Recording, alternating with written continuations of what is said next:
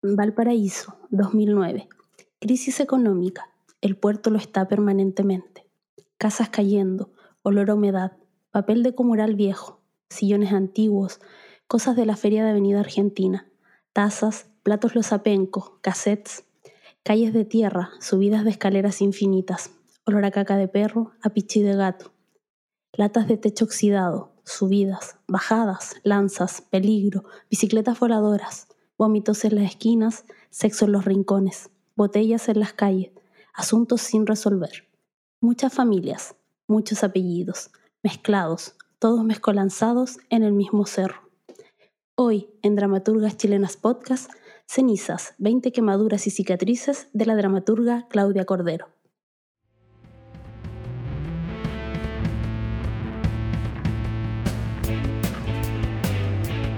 Mujeres que leen, difunden y conversan sobre textos teatrales escritos por otras mujeres. Ese es el propósito que reúne a Daniela Girardi, Isabel Sapiaín y Gabriela González. Esto es Dramaturgas Chilenas Podcast, un proyecto en colaboración con Teatro Cidarte, Radio Juan Gómez Millas, Red de Salas de Teatro y Revista Emancipa. Hola, ¿qué tal están? Bienvenidas y bienvenidos a esta, la segunda temporada de Dramaturgas Chilenas Podcast. ¡Bravo! Eh, eh, eh. Estamos muy contentas de iniciar esta segunda temporada. Había pasado mucho tiempo, ya les explicaremos por qué nos hemos demorado tanto en regresar, pero aquí estamos recargadas como siempre y con la misma intención de conversar y difundir textos escritos por dramaturgas chilenas. Como siempre, como ya fue en la primera temporada, me acompaña Daniela Girardi. Dani, querida, ¿cómo estás? Hola Gaby, ¿cómo estás? Hola Isa, eh, feliz de volver a grabar, está ya ansiosa por, por, esta, por este nuevo ciclo, que se vienen cosas súper entretenidas e interesantes que les vamos a ir comentando más adelante. Es verdad. Isabel Sapiaín, Isa querida, bienvenida. ¿Cómo estás? Hola Dani, hola Gaby. Eh, Súper bien. También muy contenta de que estemos volviendo ahora eh, después de, ay no sé, este tiempo de receso en el que estuvimos y también de esta mini temporada que hicimos en el verano que creo que nos dejó también muy, muy, no sé, muy expectantes. Y también estoy muy expectante con lo que se viene ahora que está, yo creo, muy interesante. Bueno, esta temporada además trae muchos cambios. El primero de ellos lo habrán notado que eh, no está, no nos va a poder acompañar nuestra querida Macarena Montes. Eh, ella por asuntos laborales eh, no, no va a poder acompañarnos en esta temporada. Le mandamos un enorme abrazo por, bueno, haberse sumado al inicio a este proyecto y porque de todos modos siempre está ligada a lo que es este proyecto porque también siempre está muy interesada en lo que tiene que ver con la dramaturgia de mujeres chilenas. También contarles que eh, nos demoramos tanto en regresar porque fuimos seleccionados por el Ministerio de las Culturas, las Artes y el Patrimonio con uno de sus fondos para poder realizar esta temporada y la siguiente, la temporada 2 y 3, y eso nos permite poder tener a algunas personas como con una dedicación un poco mayor, buscando siempre que este espacio sea lo más entretenido y atractivo para ustedes. Queremos que se interesen en leer los textos que semana a semana comentamos, así que estamos muy, muy contentas por eso, pero eso también nos demoró la emisión de esta nueva temporada. Y también eh, algo que es muy, muy importante para nosotras es que en los próximos 10 episodios vamos a estar comentando textos de dramaturgas que realizan su quehacer artístico en regiones distintas a la metropolitana. Sabemos que Chile es un país muy centralizado y que la región metropolitana concentra parte importante, si no es que la mitad, creo, de la actividad cultural, pero se están desarrollando textos interesantes, se están escribiendo, se están montando muchas obras en otras partes de Chile, en otros lugares de, eh, distintos a Santiago y nos parece muy necesario traerlos a este espacio que justamente busca eh, visibilizar estas autorías y estos textos. Así que eh, lo hemos llamado Santiago no es Chile, así que la invitación es para que en estos próximos 10 capítulos justamente conozcamos a autoras que están ahí dando la pelea, escribiendo en otras ciudades y en otras regiones distintas a la metropolitana.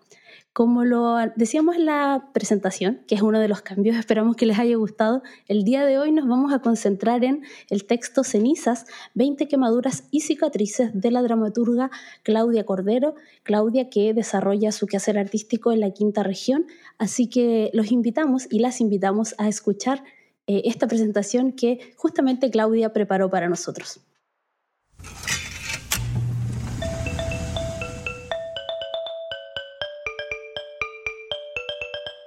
Hola, mi nombre es Claudia Cordero, soy dramaturga, además docente y directora de teatro.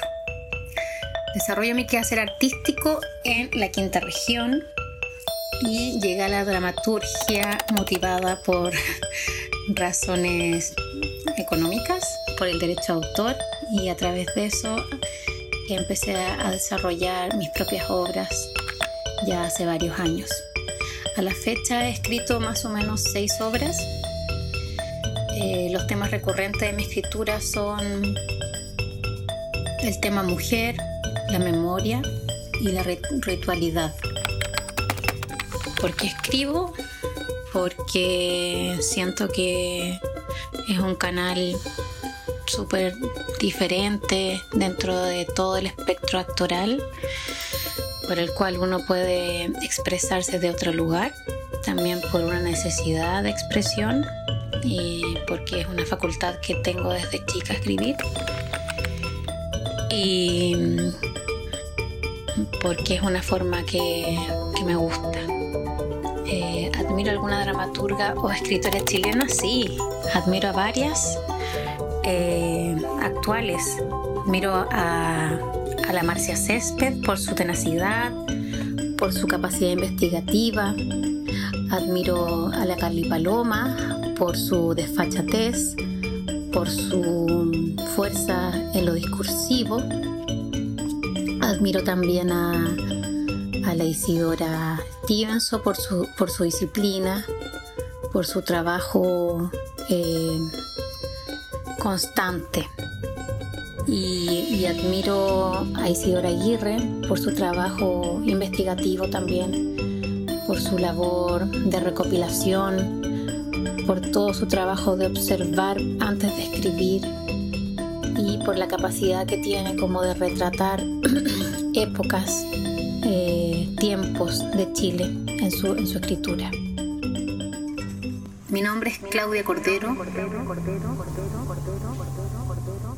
Acaba de pasar Claudia Cordero, ella es la autora que vamos a estar revisando el día de hoy. Y bueno, concentrémonos ya en el texto mismo, así que ¿de qué trata esta obra? Isa, te cedo la palabra. Bien, eh, bueno, la obra eh, sitúa sus acontecimientos bueno, en Valparaíso, en la región, bueno, en la región y en la ciudad en donde se encuentra la dramaturga, y todo ocurre en un caserón antiguo de esta ciudad, que es una casa que está en muy malas condiciones y que antiguamente era una bonita pensión para turistas, pero que hoy es una pensión todavía, pero muy venida menos. Y en ella vive lo que podríamos llamar una familia. En esta familia tenemos a Leila, que es una señora mayor, digamos más o menos de unos 60 años, que es la dueña de la casa, que vive junto a su hija, una mujer adulta que se llama Jessica. Y las dos subsisten apenas, viven en condiciones como bastante precarias, y la fuente de sus ingresos es que venden ropa usada en la feria que se van consiguiendo eh, gracias a vecinos que les van llevando ropa y que ellas la arreglan. Pero bueno, obviamente eso les alcanza como para muy poco, para solventar muy pocos gastos, entonces su vida ha entrado en declive como también ha entrado en declive esta casa. Eh, casa que además se describe como un lugar muy húmedo, como un lugar con olor a quemado, después vamos a poder, yo creo, eh, ir andando en eso.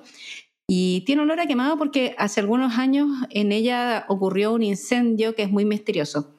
También otro personaje es Miguel, que es un joven eh, que les arrienda una pieza, pero que además es como parte de la familia porque cuando él era niño eh, fue acogido por, por Leila, por esta señora, y ella como que lo crió, un poco como una abuela y un poco como una madre, pero también Jessica, que es mayor que él, era como su madre un poco. También hay otro personaje ahí que, es bien misterioso, que se llama Lalo y que es un hombre que, resultó golpeado en, en, este incendio que hubo y que todos creen que murió, pero en realidad no murió, sino que quedó con la cara desfigurada y quedó como escondido y encerrado en una de las piezas de esta casa.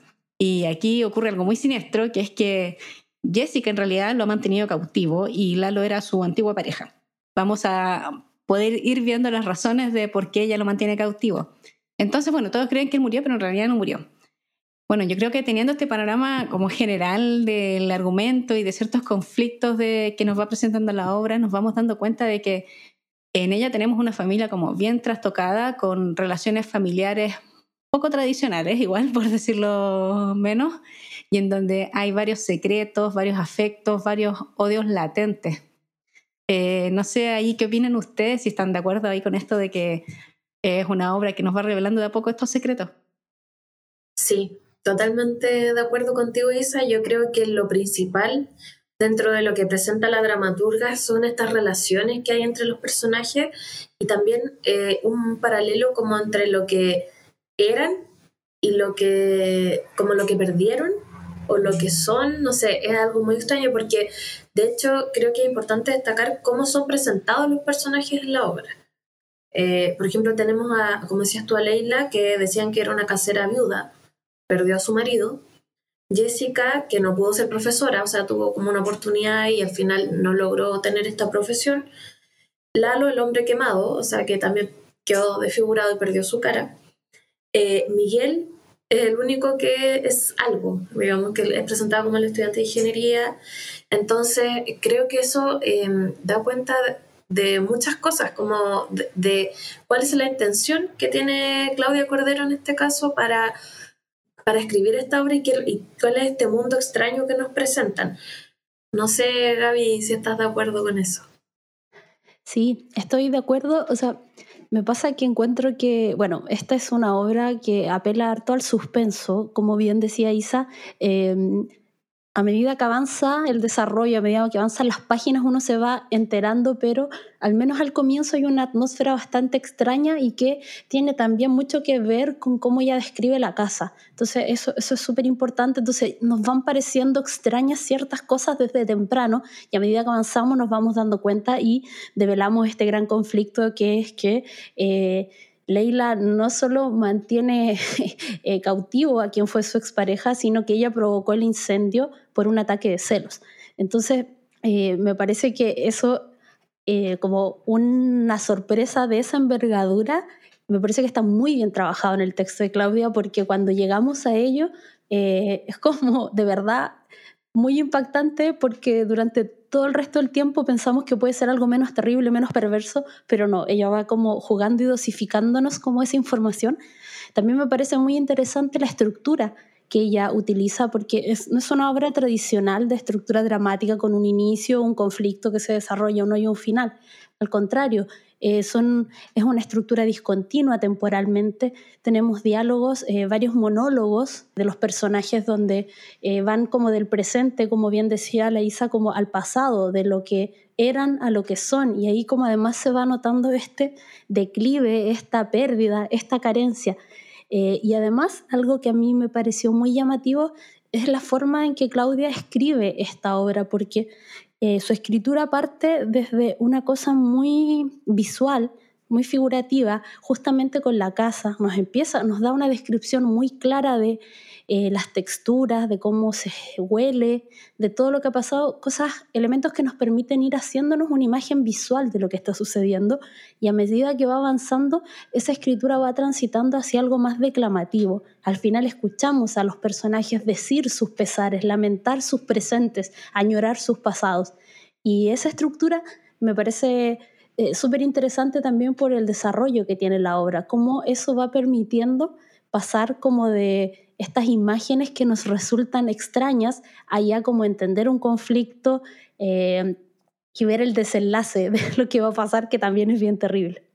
Sí, pero respecto a lo que decías del, del suspenso, Gaby, en particular, no sé si les habrá pasado a ustedes, yo cuando empecé a leer la obra, eh, sentí casi como que la casa estaba embrujada, así como que dije, ya vamos para ese lado, así como sentían unos ruidos, eh, Leila casi que creía que era su marido, el que andaba, su difunto marido que andaba por ahí recorriendo como los pasillos, entonces, como dices tú, creo que se maneja muy bien el suspenso porque no nos imaginamos qué es lo tan terrible que pasó en esa casa. Solo sabemos que hay un tema ahí con las cenizas, como que hubo un incendio, que pasó alguna tragedia, pero es algo que no nos podemos todavía vislumbrar completamente.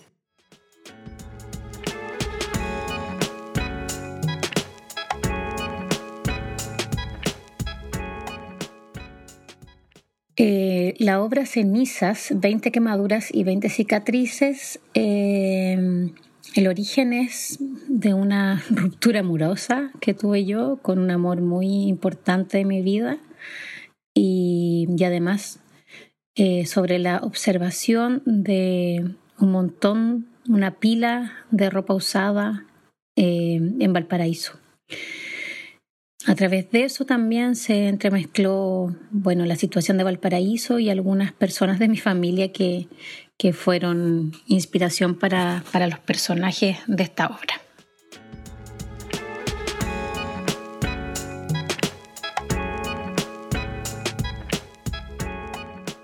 Acabamos de escuchar a Claudia Cordero, la autora de Cenizas, 20 quemaduras y cicatrices, que es la obra sobre la que estamos hablando hoy día. Eh, bueno, eh, ahora, queridas, me gustaría que fuéramos hablando ya eh, de otro tema en la obra que tiene que ver con el espacio en donde ocurren los hechos. Y aquí el espacio entendido como el territorio y también como el espacio físico concreto que es la casa, que tiene como un protagonismo muy importante en la obra. Bueno, con respecto al territorio, tenemos claro que es Valparaíso. Y ese texto que, sonó al comienzo de todo, que la autora rotula como imaginario, es un texto que es lo primero que está en la obra y es eh, la forma de introducirnos como a este universo. Y entonces en ese texto se señala que la ciudad tiene ciertas características y es una ciudad muy precaria, muy pobre, eh, dice que siempre está en crisis, eh, que tiene olor a puerto, que tiene olor a humedad, como esa casa, en donde circulan muchos tipos de personas y, que tiene que ver con, con una ciudad puerto que está muy venida a menos, al igual que, este inmueble. Y también se conecta mucho, creo, con la imagen de, de la familia. Eh, Valparaíso como ciudad decadente por lo que se presenta ahí versus otra imagen que es una imagen antigua de Valparaíso que era una ciudad como mucho más, más bonita y próspera. No sé qué les parece a usted, eh, Gaby, esta imagen de Valparaíso que, que nos va mostrando la obra. Sí, yo tengo mucha curiosidad si con todos los demás textos que revisemos en esta eh, temporada de Santiago no Chile, el territorio va a ser algo tan fundamental o tan determinante como en el caso de esta obra. A mí me parece que no es casual que em, se nos presente este Valparaíso cuando la dramaturga efectivamente trabaja artísticamente en ese lugar. Creo que eh, que sea Valparaíso es muy coherente, es muy significativo además. Y claro, em, lo que tú decías, eh, estoy de acuerdo, incluso voy un poco más allá. Me pasa que pienso que Claudia Cordero en esta obra hace chocar como esta idea de el Valparaíso patrimonio cultural o el Valparaíso puerto de los primeros años de, Chile independiente como lugares de mucho, de mucho significado, de mucho valor, versus eh, el Valparaíso más pobre, que es algo que usualmente eh, no se exporta, por así decirlo. No sale en las canciones, nadie le hace poemas a ese Valparaíso, o no tantos. Em, cuando supongo que cuando vas a los recorridos turísticos, si eres extranjero, eh, no te llevan a las partes que describe esta obra. Entonces, a mí me parece que hay como un punto de vista súper interesante de alguien que conoce eso porque vive ahí, desarrolla su quehacer ahí y que es muy coherente con la obra. Esta familia es una familia que añora un Valparaíso antiguo, que añora un Valparaíso donde ellos recibían pensionistas extranjeros, gringos, europeos, decían, dicen en, varias, en varios momentos de la obra, y ahora están en el lado eh, más decadente porque su casa se, se, quemó, porque además tienen que hacer este, este otro trabajo de remendar la ropa y venderla en la feria, entonces, como que creo que hace un punto muy, muy interesante la autora respecto como a todo esto cultural que se ha construido con Valparaíso y que choca con esta otra parte que también vemos cuando, no sé, hay incendios forestales, eh, el tema de los accesos a los servicios básicos. Entonces, eh, como decía al comienzo, me parece eh, muy interesante y no casual que la dramaturga viva en Valparaíso, en la quinta región, y que su obra esté territorialmente anclada a ese lugar.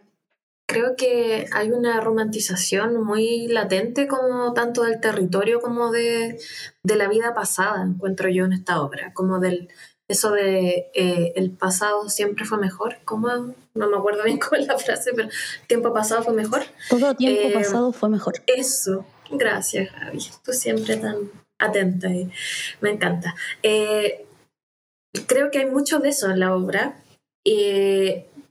tanto de la ciudad, que también es nombrada así como una ciudad muy decadente, como dijo la Isa, con, se destaca la basura o como el olor a pipí o los perros callejeros, qué sé yo, que eh, contrasta completamente, como decía la Gaby, con esta imagen de este Valparaíso patrimonio, eh, donde los turistas van a estos cerros que son como los que están más limpios y como que son los que tienen estas atracciones eh, como muy de ciudad europea. Eh, y bueno, y en la familia pasa algo similar. Eh, siempre se está como añorando un tiempo pasado de esta pensión que en algún momento, por lo que se dice, tuvo un esplendor muy grande. Cuando estuvo vivo este caballero que era Armando, que decían que iban muchos extranjeros, gringos, franceses, europeos, tenían mucha plata que ellos podían gastar y que tenían las piezas todas ocupadas. Y ahora hay una versión totalmente eh, es, como que fuera el lado B como de la, de la pensión o, como este mundo como de Stranger Things, así como que, como que así todo feo y todo como, como raro. Y, y siento que todos se sienten muy atrapados además en ese lugar como muy de que quieren que ese lugar desaparezca para hacer otra cosa con su vida, pero ellos como que no se pueden mover por sí mismos. Eh, así que me parece eso muy importante y a raíz de eso saco a colación el tema de la casa porque creo que hay que considerar la casa como un personaje más de esta obra. De hecho, por ejemplo, en una parte, Jessica, en una parte de la obra, Jessica dice, esta casa es muy antigua y quedan las cosas que pasan grabadas en las paredes. Y como que está hablando como de una historia, porque ha, pasado toda esta historia media sórdida dentro de la casa, tenemos estas relaciones que se daban entre Miguel y Jessica, lo que pasó con Lalo eh, y cuando Jessica lo, pilla con esta otra niña, con Mónica, eh, cosas que además no sabemos qué pasaron, pero como que se dan a entender muy por encima. Así que siento que es muy importante eh, considerar la casa con sus movimientos, con su humedad, con su olor.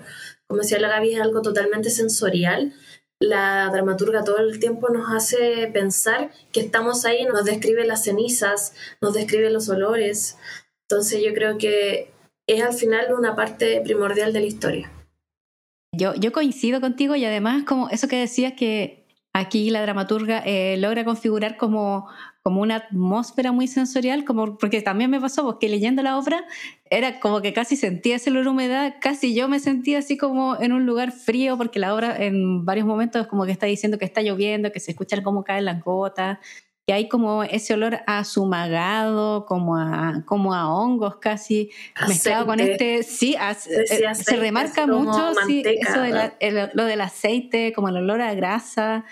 Y todo eso yo creo que va, va ayudando a, a, hacernos una idea de, de, este clima como que está muy enrarecido y que no solamente tiene que ver con, con esas sensaciones como eh, físicas, sino que nos hablan de la, de la psicología de los personajes que están igual de sucios que esa casa.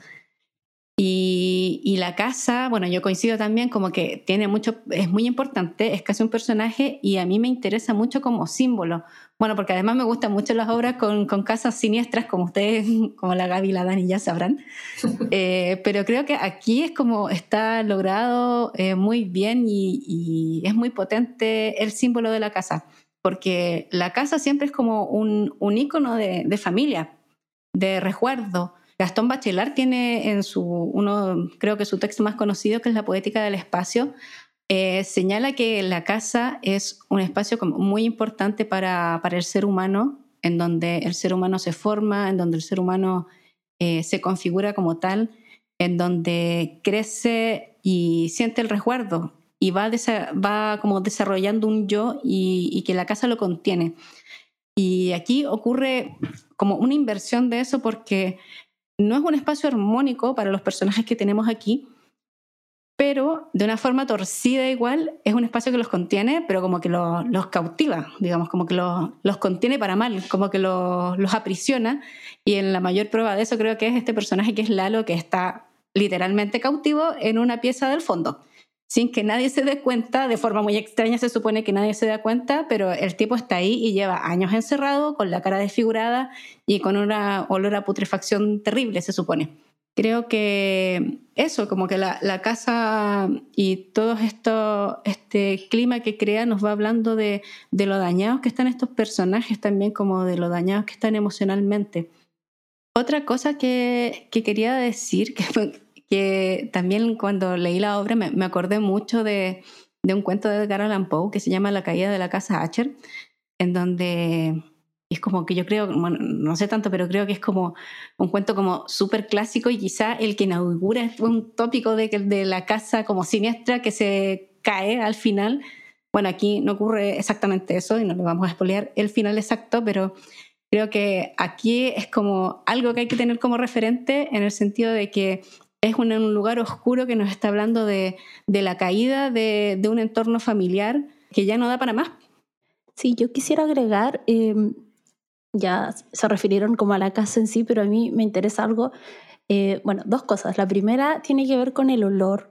El olor es un elemento súper importante en esta obra y al leerlo Em, me recordaba a cómo el olor ha sido un elemento al que distintos creadores acuden para eh, denotar las diferencias de clases sociales. En esta obra en específico, Jessica, la hija de Leila, eh, dice que a ella no le dan trabajo en ninguna parte porque su ropa huele mal y su mamá dice, pero si yo la lavo. Y claro, si uno piensa que están viviendo en una casa que se llueve, que tiene humedad, que huele a cenizas, que huele a aceite, a manteca, evidentemente eh, eso impregna el olor en tu ropa. Em, entonces pensaba, por ejemplo, en esa hermosa parte de H.P. Hans Pozo de Luis Barrales donde hablan del olor a pobre. O pensaba también en Parasite, la película de Bong Joon-ho, donde también eh, el niño es quien, el niño de esa película es quien empieza a sospechar porque estas personas que aparentemente son distintas tienen el mismo olor. Y claro, tenían el mismo olor porque vivían en una casa que era como, no sé, como que estaba como a la altura del alcantarillado, que tenía pésima ventilación, entonces me recordó mucho a esos lugares y cómo el olor es algo que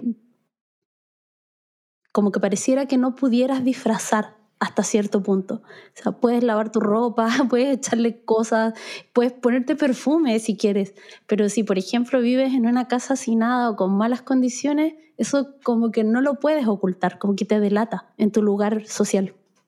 Además que también se asocia de repente eso como ser pobre con ser desasiado y que también lo mencionan en la obra que decía como, Leila decía, yo limpio, yo no siento este olor, no siento mal olor, pero claro, como decías tú, si tienes estas condiciones de vida, obviamente no, no tienes como una gran ventilación, no tienes como, no sé, la posibilidad de tener, por ejemplo, una secadora a lo mejor tienes que secar la ropa adentro, por ejemplo.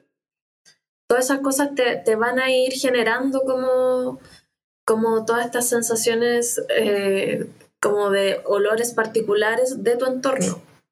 Claro, y eso al final marca como de qué de qué, como que de qué lugar del escalafón social eres. Una persona como con muchos recursos no va a oler mal, aunque no lave su ropa, porque tiene mejores condiciones.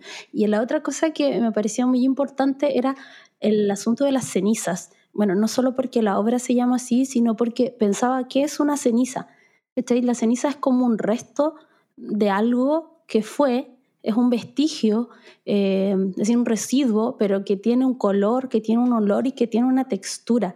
Entonces, la casa es como que siempre está recordando a los que viven en la casa y a la misma casa lo que pasó, porque de repente dicen, se cayó un palo y se levantaron las cenizas. Entonces, es como que nunca pudieras eh, olvidar lo que sucedió porque la ceniza es un, es como un vestigio demasiado material, no es como una marca en una pared, no es como un hoyo, es como una cosa que tiene muchas texturas, entonces, y que cada, pese a que ellos limpian, cada vez que se mueve algo con brusquedad o que alguien, no sé, cierra la puerta muy fuerte, como que se vuelven a levantar esas cenizas y es como el recuerdo de lo que fue, de lo que esa casa fue. Entonces, como una cosa como media circular y un poco como perversa o asfixiante, pero desde distintos puntos de vista, no solo desde los personajes y los que les pasó, sino también la casa, sino también esto, estas cenizas que están siempre apareciendo a propósito de nada, entonces como una cosa eh, psicológicamente como muy agobiante, encuentro yo. Sí, y además de lo que dices de las cenizas, que, que, claro, es como una figura que como que siempre está en la obra ya desde el principio,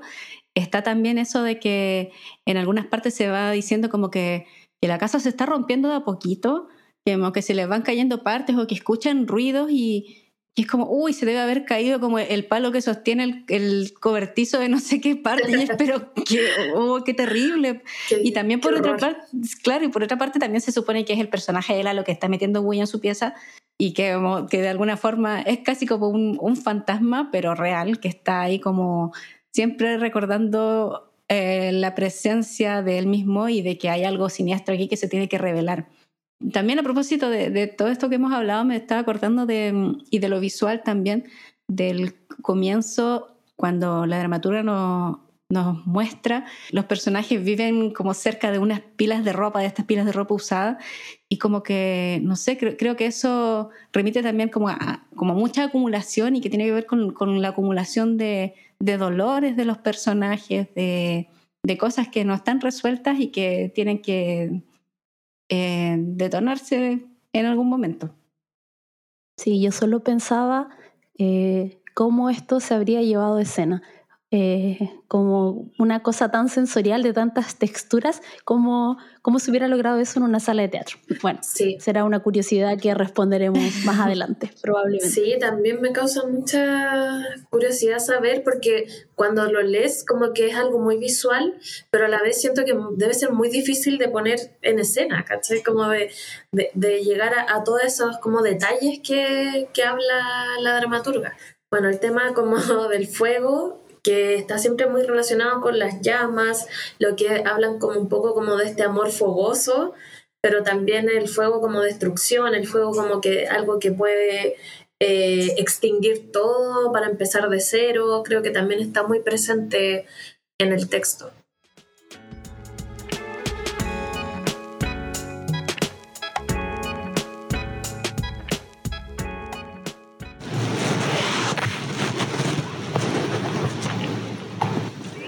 El escondite de Jessica. En las afueras de una casa abandonada, de una ciudad abandonada, hay polvo alrededor y cenizas flotan en el pasillo. Lalo, Lalito, te voy a dar un pedacito de pay del que tanto te gusta, del que hacíamos para los pensionistas en la época de oro. ¿Te acuerdas? Te traje un pedazo que me sobró a mí. En realidad, Lalo me lo regalaron. Un pay de limón entero rico con mucho limón y leche condensada. Sí, aunque tú no le creas, aunque ni te lo puedas imaginar, hoy en día tengo un pretendiente. Te dije que no hicieras ruido, que nunca más hicieras ruido y tienes que cumplirlo. ¿Ah? Te pusiste celoso. Mira, Lalo, no te vine a ver ni nada. Ni creas que te traje pay, o sea, un poquito, acá unos pedazos que quedaron. Si tú sabías que yo siempre te voy a querer, como amigo nomás, Lalito, porque como quedaste, no, po, no se puede. Te dije que calladito y te prometo darte un besito pequeño, Lalo, sin engolosinarte, eso sí cuando tú me cagabas y yo me volvía loca. ¿Te creías muy encachado? Anda a ponerte los pantalones ajustados ahora, encorvado. Yo siempre pensé en manguerearte. Sí, en verte mojado, empapado, humillado total, sin la posibilidad de hablar, de disculparte, ni siquiera mirarme. Y ojalá si tú hubieses dado la vuelta y marchado lejos de donde viniste, con eso yo me quedaba conforme. Y no, no voy a entrar. Me da asco como tienes allí dentro. ¿Cómo se te olvidó todo, Lalo? Las buenas costumbres, la manera de poner la mesa, de tomar una copa, la manera en que tratabas a las hospedadas gringas. Ay, si tú ya no sirves para nada, ni siquiera para hablar, Lalo. porque ni siquiera me entiendes, ni mirarte puedo, porque en medio de toda la mugre te has convertido en otro trozo inmundo de esta ciudad.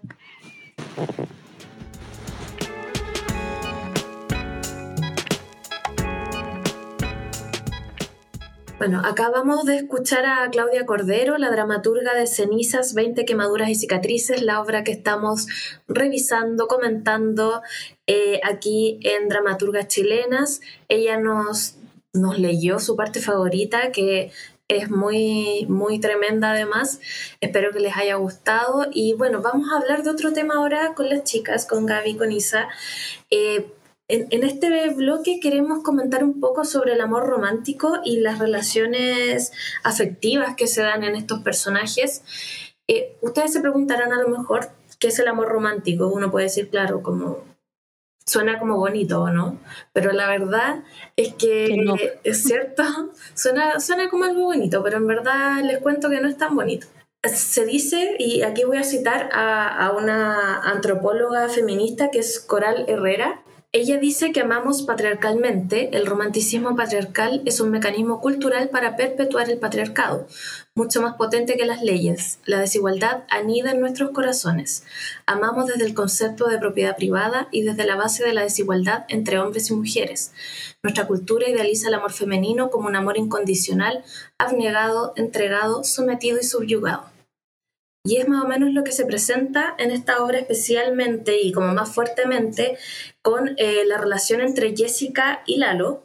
Como ustedes saben, ellos eran, como le hemos comentado, eran pareja. Lalo se destacaba por ser, parece muy guapo, muy atractivo y que siempre estaba como ahí, como con muchas mujeres. Y eh, Jessica está constantemente celosa de, de Lalo y en un momento ella pilla a Lalo con este personaje Mónica teniendo relaciones y es lo que desata toda esta tragedia que hemos estado conversando. Eh, la relación entre ellos es muy intensa, por así decir, eh, y bastante, em, ¿cómo decirlo? Para, no decir que es como una relación tóxica, diría mm. yo, según mi punto de vista, eh, muy, muy posesiva Em, muy de te quiero tanto que te quiero hacer daño y eso es, es bastante peligroso. De hecho, Jessica le dice en un momento a Lalo que se lo imaginaba o, o, siempre pensaba en él que lo veía mojado, empapado, humillado total, sin la posibilidad de hablar, de disculparte, ni siquiera mirarme. Así que e, es bastante intenso. No sé, chiquillas, qué tienen que decir al respecto de este amor romántico idealizado. Yo creo que, bueno, esa relación es probablemente la más dañina de todas eh, y que también representa, como tú decías, de manera muy icónica, como lo poco sano que es este amor romántico, esto de la pertenencia del otro, esto de también cuando tú me traicionas, como entrar en un estado de cólera tal como el que ella entra, que ella los quema. Ella en la, en la, en la obra, ella echa whisky o un aguardiente, cuál era. Aguardiente era así. Aguardiente en toda la casa, en toda la habitación, porque además los pilla en su casa, porque, bueno, Lalo, al igual que muchos, un poco desubicado, no pudo ir a otro lugar. No quiso pagar un motel. Está engañando.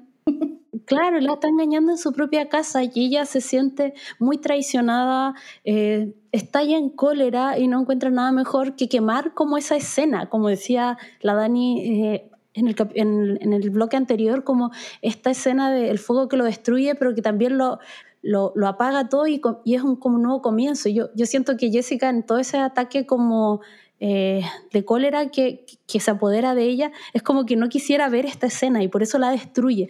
Y resulta que este personaje no muere, sino que queda desfigurado y ella aún así siente que, primero, me imagino, porque esto no está tan explícito en la obra, pero me imagino que ella siente algo de culpa eh, o algo de, control y lo tiene encerrado, pero luego en un momento, de hecho, en una de las partes en que Claudia Cordero nos leyó el audio, eh, y más adelante ella señala como que no puede dejarlo, que como que si tuviera un compromiso con él, como es súper extraño, creo que es la relación eh, más icónica de lo mal que puede llegar una relación si se construye desde ese lugar. sí, yo concuerdo y además como pensando en esto del amor romántico, es lo que nos planteabas al principio, Dani, otra relación que también podemos leer desde ese lente es la de Jessica y Miguel, que también es bien tóxica porque como les decía en un principio, Leila como que adoptó a Miguel cuando era niño y como que lo crió un poco como su nieto y, Jessica fue un poco su madre, fue un poco su hermana mayor, pero a la vez él es, les arrienda una pieza mientras estudia en la universidad, que es un estudiante de ingeniería. Entonces en la obra siempre se está presentando esto de que eres parte de la familia, pero no eres parte. Como que eres nuestro, pero no. Y en, una parte Miguel dice como que soy un guacho. Y tiene, por supuesto, como mucha rabia por eso, pero a la vez eh, las quiere mucho y quiere por sobre todo a Jessica. Él está enamorado de ella y tiene una visión idealizada de, de Jessica. Hay una escena en la que en la que él habla con ella y habla como de una fantasía que ha tenido con ella, que es como que se la imagina como en el mar con una piel brillante y hermosa. Y, y es justamente yo creo como esa imagen la que, la que él tiene en su cabeza sobre ella y él espera salvarla, además salvarla como sacarla de todo ese lugar y, y que se vayan juntos. Y Jessica no quiere porque bueno, primero porque ella quiere quedarse ahí y también porque tenemos esto de que, de que está como atrapada en este universo y porque está Lalo también ahí. Pero además en esta relación, él incluso llega a amenazarla eh, para ejercer todo ese control y para manipularla y para que ella se vaya con él. Y la amenaza igual es súper fuerte porque le dice, si no te vas conmigo, voy a revelarles a todos, así como a las autoridades, que tú causaste este, este incendio, porque en algún momento eso, ya los, demás personajes se enteran de que Lalo está ahí, y de que dejaste desfigurado a este loco, y de que además en ese incendio murió Mónica. Entonces les voy a decir a las autoridades, y, y dicho sea de paso, Mónica era la madre de Miguel. Me llama mucho la atención de que él no esté enojado con Jessica porque él mató a su mamá. No sé, es muy eh, aún así como que quiere, quiere que se vayan juntos igual. Es que Mónica como que lo entregó nomás, por lo que se va a ah, entender en la obra, entonces quizás como que lo dejó ahí como, su, madre real, como su madre real, claro. Bueno, eh, y Miguel, esa amenaza no queda ahí, sino que crece y en algún momento le dice, además de denunciarte por provocar este incendio, matar gente, Em, te voy a denunciar por abuso de menores. Entonces ahí como que en esa línea como muy cortita, dentro de toda la obra nos damos cuenta de que esa relación entre ellos que es sexo afectiva existe hace años.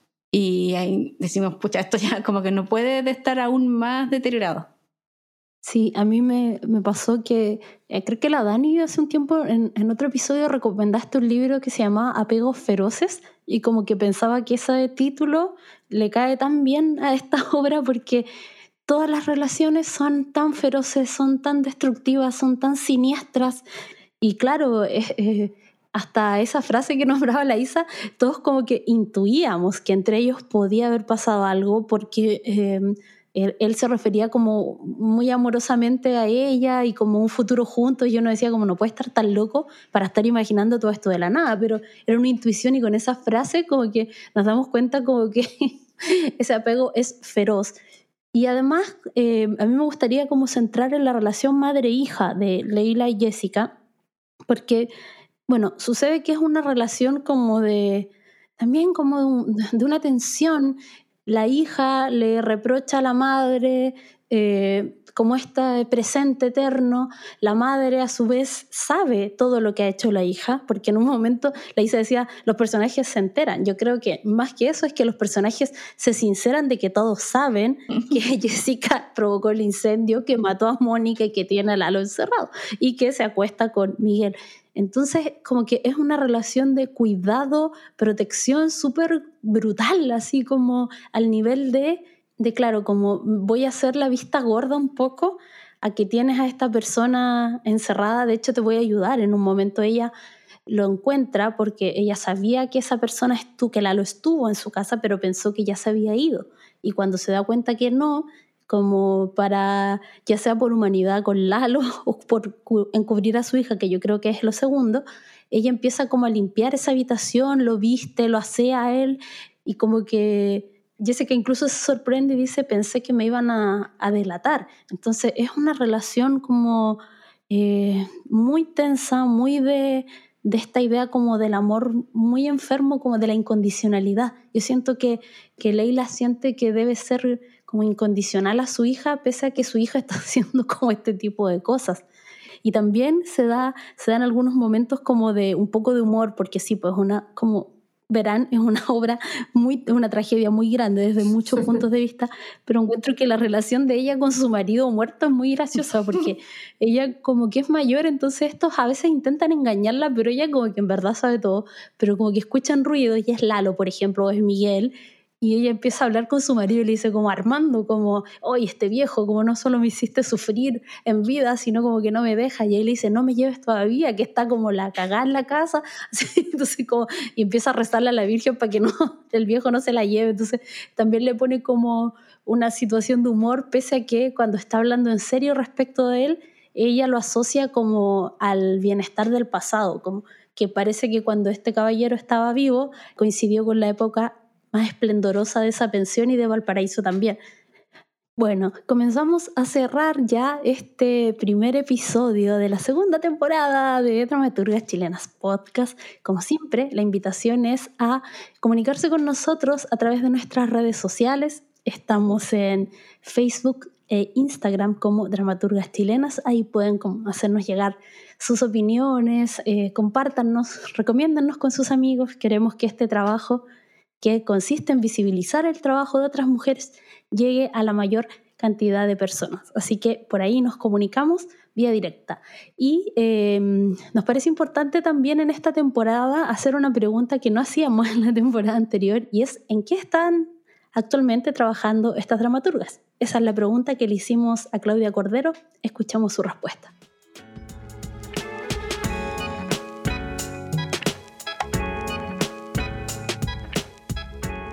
Sí, estoy trabajando desde el año pasado en una obra que se llama Regazo de Mar. Eh, la obra también tiene como protagonista una mujer. Eh, el personaje se llama Olga y es una mujer que mm, trabajó para la CNI como prostituta y mm, ella se da cuenta hace como una especie de retrospectiva de su vida, eh, recordando todo lo que vivió en, ese, en esa época. Eh, eso.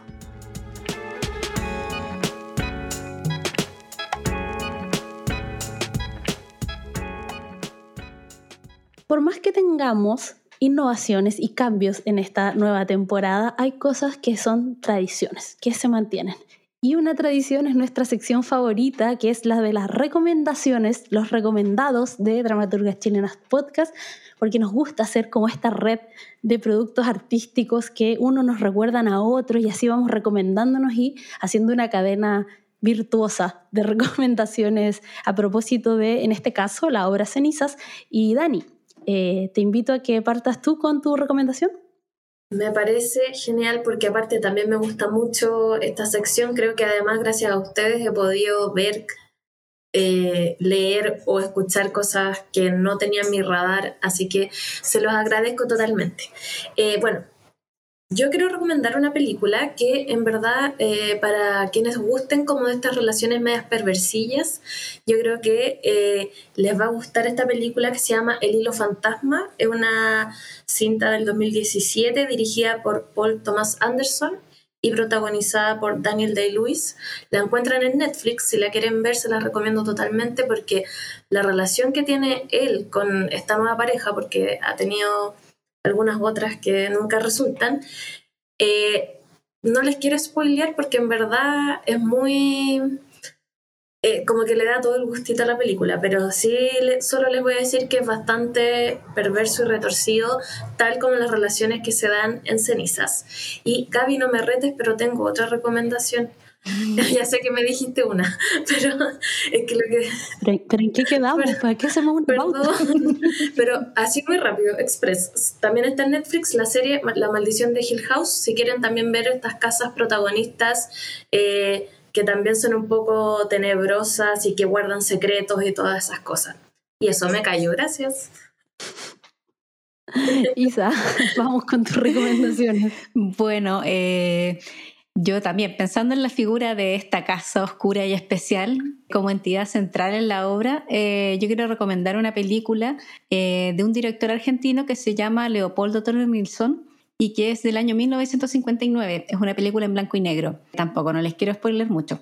La película se llama La Caída y a su vez está basada en una novela homónima de Beatriz Guido, que también era una escritora argentina, muy importante. En La Caída tenemos a Albertina, que es una joven algo ingenua que llega desde la provincia a vivir a Buenos Aires, a la capital, para estudiar en la universidad. Y bueno, ella llega a vivir a, una pensión en la casa de una familia. Y para su sorpresa, cuando llega, eh, los que están a cargo de la casa son cuatro niños y ellos tienen las riendas del hogar porque la mamá de estos niños está postrada en una cama, está muy enferma.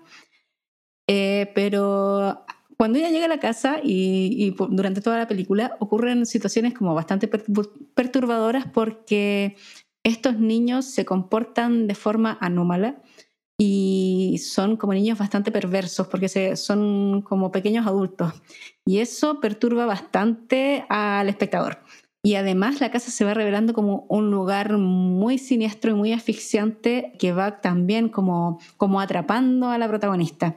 Junto con eso también es fundamental en esta película el rol de la mujer porque Albertina de algún modo quiere como emanciparse de los roles femeninos que estaban preestablecidos en esa época y que incluso podemos ver hasta hoy en día. y esa idea de liberarse le puede salir muy caro. Eh, la película está en YouTube y por favor véanla porque es maravillosa. Sí, por favor, véanla. Sí, yo también la recomiendo. Yo la, amo, la amo. gracias a la Isa, la vimos y también ahora fans de la película. Si quieren, ser, si quieren sentirse perturbados, vean la caída. ya, casi no me queda tiempo porque, para mi recomendación, pero les quiero recomendar la película El Tigre Blanco del año 2021 del director Ramin Bahrani. Me perdonarán, pero no le pego mucho al hindú. Eh, es la historia de un chico que se emplea como chofer, un chico de las castas más bajas de la India y de un pueblo bastante periférico y rural que se eh, emplea como chofer de una familia de una casta más alta. Y a través de ese trabajo vemos cómo él aparentemente va ascendiendo socialmente, va ganando más dinero y va, eh, va generando la empatía de sus patrones, que son una pareja joven que eh, ha estado en Nueva York estudiando y que han vuelto temporalmente a la India. Eh, sin embargo, ¿por qué lo recomiendo? Porque aquí el tema del olor es un tema también súper gravitante en el desarrollo de la trama. Tampoco quiero spoilear para que la vean, pero eh, también, también podemos mirar esta película desde eh, lo que se puede llamar la lucha de clases, en el sentido de que este joven está muy contento con estos patrones que incluso le le piden que no sigan las, formalidades que obliga el trato entre personas de diferentes castas en la India. Incluso eh, le celebran su cumpleaños, como que tienen ese tipo de gestos, pero al final se comportan como patrones. Entonces la película nos muestra que los patrones son los patrones y los trabajadores son los trabajadores. Así que está en Netflix, es muy, muy entretenida, creo que dura como dos horas, así que se las recomiendo muchísimo y nada, pues comenzamos a cerrar este episodio. Ha sido un gusto volver a encontrarnos tanto con la Isa como con la Dani. También con ustedes esperamos que este episodio les guste. El texto de Claudia Cordero Cenizas está editado por Mago Editores por si quieren acudir a él, por si logramos nuestro cometido de incentivarles o despertarles la curiosidad por este texto dramático, porque el teatro se ve, pero también se lee. Así que nada, ¿y quién va a ser la dramaturga de la próxima semana? A través de nuestras redes sociales les vamos a ir contando esas novedades. Lo dejamos hasta aquí. Chao Isa, chao Dani y chao a todos ustedes.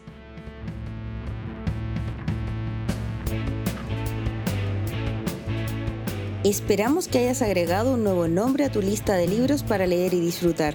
No te pierdas el próximo capítulo, donde seguiremos revisando textos de dramaturgas chilenas. Producción, Lía Arenas. Edición y montaje Torremar Estudio. Música original, Sean Moscoso. Este proyecto es financiado por el Fondo Nacional de Fomento y Desarrollo de las Artes Escénicas, convocatoria 2021 a través del Fondo de Emergencia Transitorio.